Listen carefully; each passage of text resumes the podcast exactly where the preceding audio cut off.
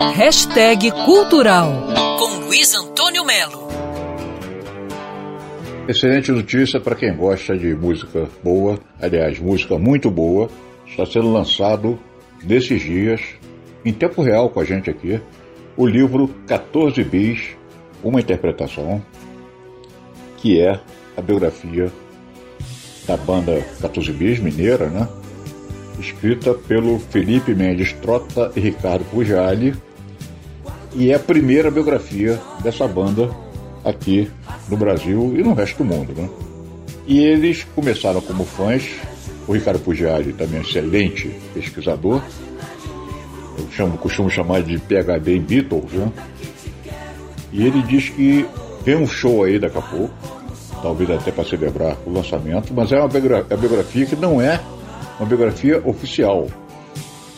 Ele diz aqui, Felipe me chamou para escrever esse livro, disse Ricardo Pugiário, pesquisador, um doutor de livro, dessa banda que foi formada em 79, exatamente na virada da década de 70 para 80, quando o mundo estava cercado, por um lado, pela disco music e pelo outro, pelo punk rock da Europa, né?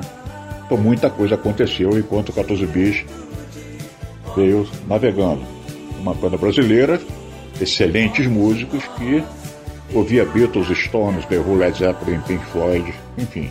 E uma influência crucial do Clube da Esquina. Na verdade, os integrantes eram Sérgio Magrão, Flávio Venturini, Vermelho, Eli Rodrigues e Cláudio Venturini. Então, a história é sensacional. E falar do 14 bis é interessante, fundamental. Então, o nome do livro é 14 bis, uma interpretação que já está nas melhores livrarias. Luiz Antônio Melo para Band News FM.